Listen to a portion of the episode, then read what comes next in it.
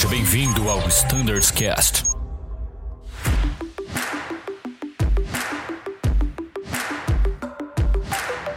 Buenas, pessoal. Estamos começando mais um episódio de Standards Cast. Sejam bem-vindos. E hoje estamos aqui para falar de uma nova certificação, mais uma, hein? O que, que o A320 não faz, né? CID RNPR na frota Airbus A320. Estamos aqui com o time de Flight Standards, time de treinamento, né?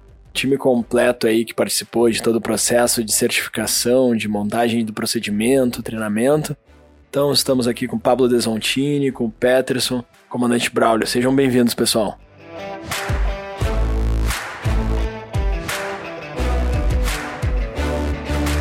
Bom, então vamos lá, pessoal. É, vamos direto ao ponto. Vamos começar falando então dessa certificação da CID-RNPR.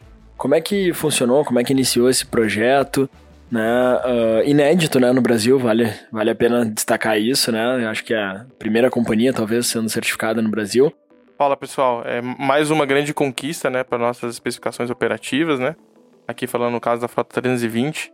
É, o importante dessa, desse processo de certificação é exatamente a sua inovação, né? É, a gente tem, como todo mundo conhece, aí, as aproximações RNPAR, né?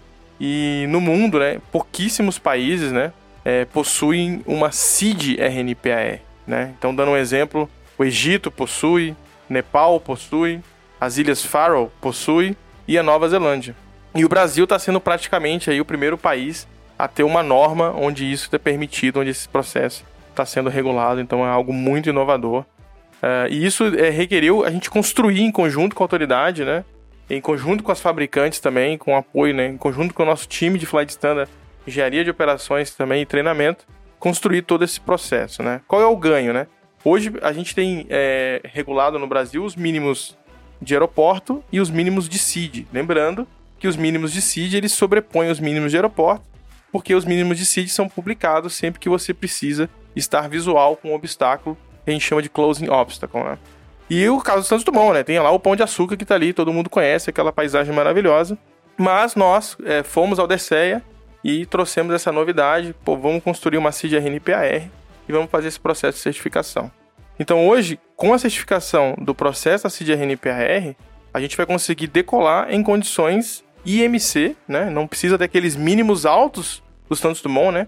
porque a gente acabou conseguindo pousar com mínimos baixos por causa do RNPR approach, mas a gente não conseguia decolar, né? Então hoje, com esse processo, a gente vai ter basicamente uma solução é, de grande ganho para a empresa, um grande ganho operacional. E os mínimos vão cair, né? Não vai ter mais mínimos de seed ao utilizar esta seed, né? A seed Evicox Unofox, né? E a gente vai ter apenas os mínimos de aeroporto, né? Que cai para apenas 800 metros de visibilidade, né? Não é RVR nesse caso de visibilidade. Muito bom, bom, bom saber que a gente está aí liderando esse projeto inédito aí, né? E bom, pessoal, então vamos para a prática. Pro piloto, o que, que vai mudar? Como é que ele vai executar uma CID RNPR? Como é que o que, que envolve, né, os procedimentos para a gente fazer uma CID RNPR? Bom, da parte de documentação, a gente trabalhou junto com o Airbus para produzir todos os requisitos necessários para certificação. Então, o nosso SOP foi revisado, o FCAP foi revisado, e foi produzido um novo QRH Additional Procedure. Em substituição ao RNPAR Approach, foi criado o RNPAR Operations e lá vai ter condensado quais são os requisitos para tanto as decolagens quanto as aproximações RNPAR. É importante também é, relembrar que os procedimentos RNPAR, tanto as decolagens agora, as, as, as saídas RNPAR, quanto as aproximações, elas podem ser específicas ou genéricas, independente do desvio lateral mínimo. Ela pode ser uma saída específica 0.3, que é o caso do Santos Dumont para decolagem, e ser 0.1 para aproximação. Ela é especial porque ela tem condições diferenciadas, por exemplo, de distância para aproximação do própria cabeceira ou obstáculos. E na saída, no caso específico do Santos Dumont, ela é específica por causa dos obstáculos, apesar dela ser 0.3. A operacionalização do procedimento, tudo isso vai estar escrito no Additional Procedure, e também no SOP, algumas exigências foram trabalhadas em conjunto com a ANAC para garantir a precisão e a integridade.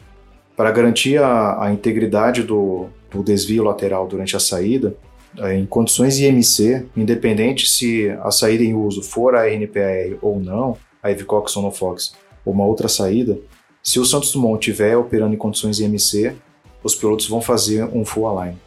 Isso vai estar previsto no SOP. E caso seja o procedimento em uso a CID no Fox, a CID RNPAR, já vai estar também no Additional Procedure para fazer a conferência que o full align foi realizado. Além disso, o, os pilotos vão fazer a saída em voo manual, seguindo o Flight Director, não iniciando uma curva 200 pés após a decolagem, se for da 20 esquerda, uma curva esquerda, se for da 02 da direita, uma curva direita. Vai seguir o Flight Director, porque como é uma saída RNPAR, tem um lat dev e o Pilot Monitoring, caso tenha um desvio lateral, ele vai fazer o callout de desvio de lat dev. Então, primeiro, fazer o full align, vai estar previsto no SOP e no QRH, faz a decolagem em voo manual, e só acopla o piloto automático após a primeira reflag, independente da cabeceira. Em caso de falha, se for uma falha de motor, após a V1 até o diversion point, segue a EOCID como já está publicado e já vai ser brifado em todos os voos. Se passou o diversion point, pode seguir o monomotor em voo manual, cumprindo as restrições de altitude e velocidade, até o final da RF-lag e ali pode acoplar o piloto automático. Bom, basicamente com relação à preparação que a gente fez de documentação foi né, esse um conjunto, um trabalho do Flight Standards com a engenharia. A gente conseguiu produzir em tempo recorde a, a documentação para a certificação. A Azul foi a primeira empresa uh, no Brasil a ter a aprovação da fase 3. Então isso tudo foi um, um, um conjunto de fatores, né? foi um, uma união de esforços que vai trazer um ganho operacional, uma agilidade, uma precisão. A carga de trabalho é a mesma ou até menor, né? porque você tem mais, vai seguir o fly direct em vez de iniciar uma curva é, em condições visuais, né, independente da cabeceira. É, então a gente vai manter o nosso, nosso nível padrão, nosso nível de segurança elevado e vai ter esse ganho de operacionalização. A gente agora vai poder pousar RNPR e decolar RNPR. Legal, pessoal. Então o Desantini passou um background do histórico da implementação. Peterson comentando sobre a papelada, a burocracia que o Flight Standard enfrentou junto com a ANAC para fazer isso acontecer. Tudo isso acarretou para nós no treinamento uma alteração pesada no programa de treinamento operacional. Hoje a gente tem publicado aí o PTO na sua revisão 26, onde o RNPAR Departure entrou basicamente em toda a sessão do periódico do Santos Dumont, que é onde nós treinamos hoje o AR do, do A320. E o pessoal que já está passando pelo inicial hoje já tem também o RNPAR Departure em suas sessões de treinamento inicial. Então, basicamente, para o inicial, nós adicionamos duas decolagens seguidas de uma preparação com um alinhamento completo dos iniciais, que é o requisito pela ANAC. Como que está sendo agora essa, esse treinamento inicial que foi requerido pela ANAC para os aviadores que já estão voando esse avião? Nós propomos e foi aceito pela, pela agência uma sessão com quatro horas de tempo total, porém com uma hora fatiada para cada tripulação. E o, o que é requisito é que essa tripulação seja uma tripulação completa formada por pelo menos um comandante e um copiloto. Então esse treinamento não será aceito com dois copilotos. Poderemos até ter dois comandantes, mas teremos o comandante na esquerda como pilot fly atuando. Então essa será a composição mínima feita. Então isso vai acontecer agora nesse, vamos dizer, nesse último trimestre do ano, para que a gente possa ter já o pessoal formado para atuar no Dumont nesse momento que a gente tem uma baixa visibilidade polar. Vai virar o ciclo, no, a virada do ano, agora em dezembro para começo de janeiro, nós teremos o ciclo Delta, onde aí sim nós teremos o, o ciclo do Santos Dumont. Então nós teremos aí pela frente, de janeiro até julho mais ou menos, a oportunidade de, de pegar, receber todos os aviadores do A320 e aí eles farão no Santos Dumont a preparação completa com alinhamento, farão as duas decolagens, uma decolagem normal e uma decolagem com falha de motor, e aí sim todos estarão ok para poder operar no Santos Dumont, todos que já voam Santos Dumont, obviamente, e realizarem as decolagens RNPAR. É, então, para guia de consulta de vocês, o PTO 26 está aí, está publicado. O Peterson comentou sobre o da Version Point, que a gente tem o limite de aceitar seguir para o maior CID ou seguir no próprio RNPAR. Eu acho que pode ser para muitas pessoas aí um, um termo novo, eu diria, ou até ou talvez desconhecido. Então, só para que vocês possam analisar na Evicox ou no Fox, se o aviador decola da 02 da direita, ele vai iniciar uma curva à direita na Evicox ou no Fox. A partir do Romeo Juliette 016, que é o primeiro ponto antes da curva, na verdade seria o segundo ponto antes da curva, digamos. ele pode optar por ativar a, o plano de voo secundário. Mas antes disso, ele deve seguir subindo com a falha que ele teve, utilizando o RNPAR com o desvio lateral de no máximo 0.3 de RNPAR. Acho que do treinamento nós tivemos alguns impactos e mudanças, alterações, mas com isso acho que a gente, como o Desontini comentou, a gente consegue fomentar a rota para garantir que os aviões pousem e agora voltem a decolar de lá quando tiver com a visibilidade restrita. Bom, então hoje uh, estamos certificados, estando o comandante e o copiloto com o treinamento realizado, podem realizar uma CID RNPR, correto? Exatamente, com a documentação a bordo, com eles realizando esse treinamento nesse momento, final de 2023, é, com uma sessão de simulador dedicada. E em 24, para quem não, não realizar agora, né, eles vão passar pelo periódico.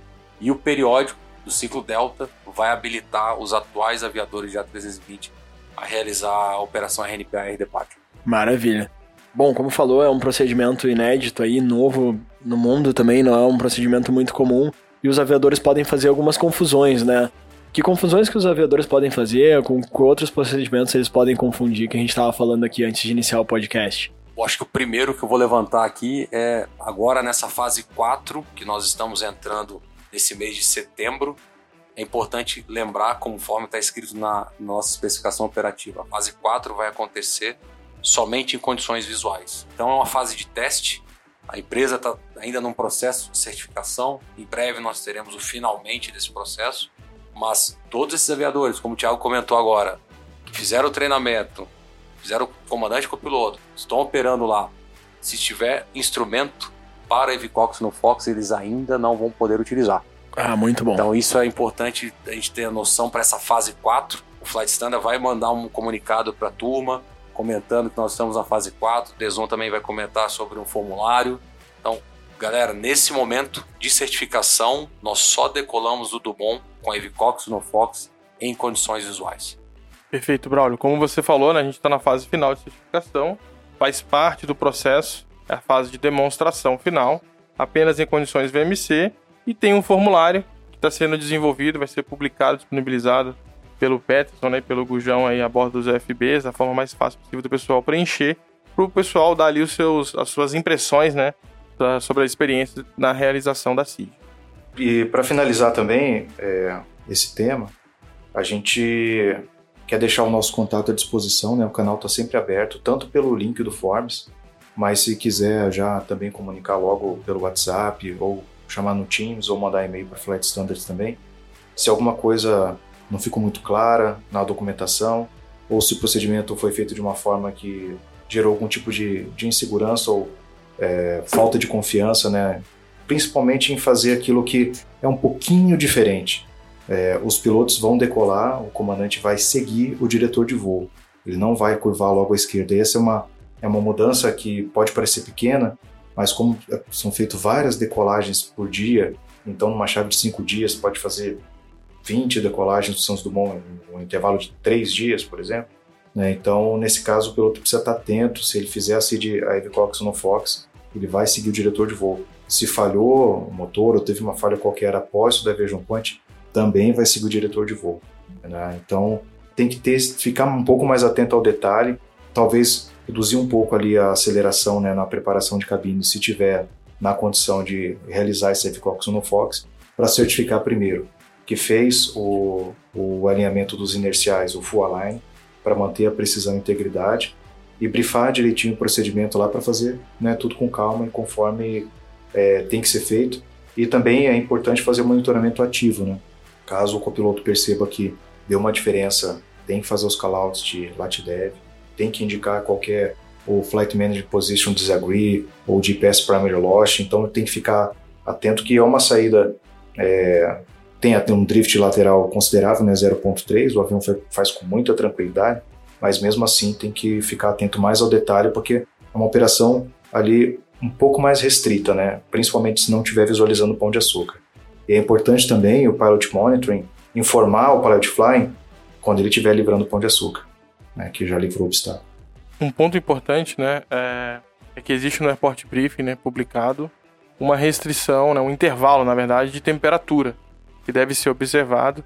Talvez isso gere estranheza no, no primeiro momento, né? Mas por que, que existe intervalo de temperatura, né? Porque a gente teve que definir dentro do processo de certificação quais temperaturas que a gente está fazendo os cálculos de margem de obstáculo, tanto bimotor quanto monomotor, etc e tal. Então, nesse aspecto, o processo de certificação da CID-RNPR é até mais pesado, mais denso do que do RNPR Approach, né? Porque essa CID foi criada para que você aproveite a precisão de navegação da aeronave para voar muito próximo dos obstáculos aí decolando de regiões de é, vales, etc. Né? Então é importante essa observação também, a leitura do report brief, como os colegas já falaram, RH DISH, nome do FCAP. Acho que mais uma, um item que pode gerar dúvida para o pessoal, a gente tentar esclarecer logo aqui. A gente tem uma, uma divergência que foi solicitada pela ANAC sobre o uso do piloto automático versus o que a gente tem hoje em Special Operation no nosso FCOM. Lá no FCOM ele pede, na verdade ele permite o uso do autopilot mais cedo do que a ANAC, mas por certificação, por exigência da, da, da, da ANAC, o piloto automático só pode ser utilizado, independente da cabeceira que você decole, ao final da primeira Radius to Fixed Turn. Então, está terminando a primeira curva com RNP 0.3, aí sim o aviador pode ligar o piloto automático. Então, existe e continuará existindo essa divergência entre o, entre o FCOM e o nosso FCAP. Tá? Essa informação vai estar disponível também no QRH. Então, pessoal, o correto a ser realizado para o Santos Dumont numa saída RNP AR Departure é utilizar o piloto automático apenas ao final da primeira Radio to Fixed Turn. Eu acho que esse é o último ponto que eu queria trazer aqui. Maravilha, pessoal. E antes de finalizar, uma dúvida minha Queria perguntar para você se existe a possibilidade dessa certificação na, na frota EJET, se está prevista essa certificação para a frota EJET ou se existe algum empecilho. Excelente. A gente, o processo foi feito em conjunto para as duas frotas, tanto para a frota A320 como para a frota Embraer. A frota 320 já está iniciando a fase 4, né? E a frota Embraer vai iniciar muito em breve também. Maravilha, bom falar então que a gente está na fase 4 320. Em breve a gente vai ter notícias aí sobre o Embraer também. Bom, pessoal, então antes de finalizar, queria passar para as considerações finais, orientações finais de vocês aos pilotos. Já foram passadas muitas, se tiver alguma orientação final, queria aproveitar esse momento para vocês passarem. Bom, é, em primeiro lugar, gostaria de, em nome do Flight Standards, a gente agradecer toda a coordenação, a soma de esforços de vários setores da empresa para que a gente pudesse seguir com a certificação.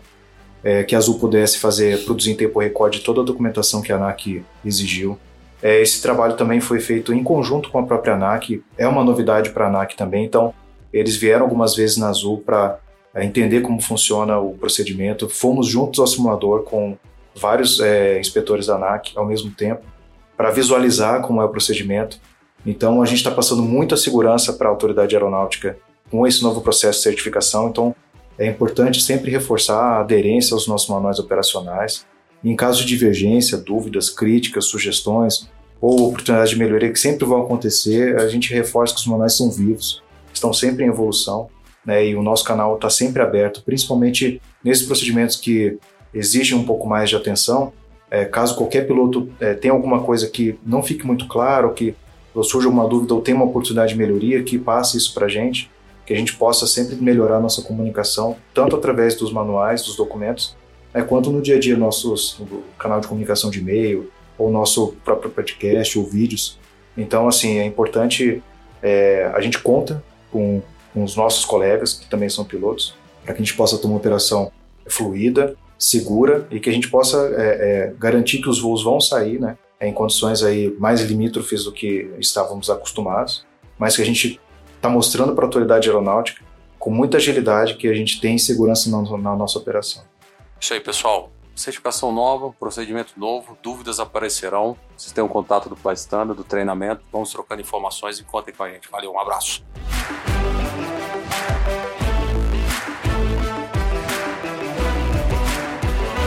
Maravilha, então, pessoal. Bom, então queria parabenizar a todos pelo, pelo projeto. Fico muito feliz em estar falando de mais uma certificação.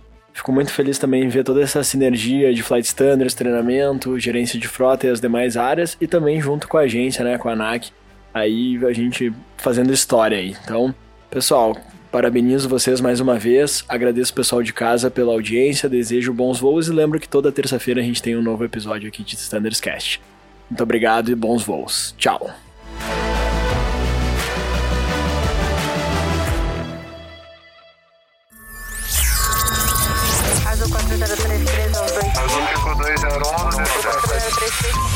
Você ouviu ao Standards Cast.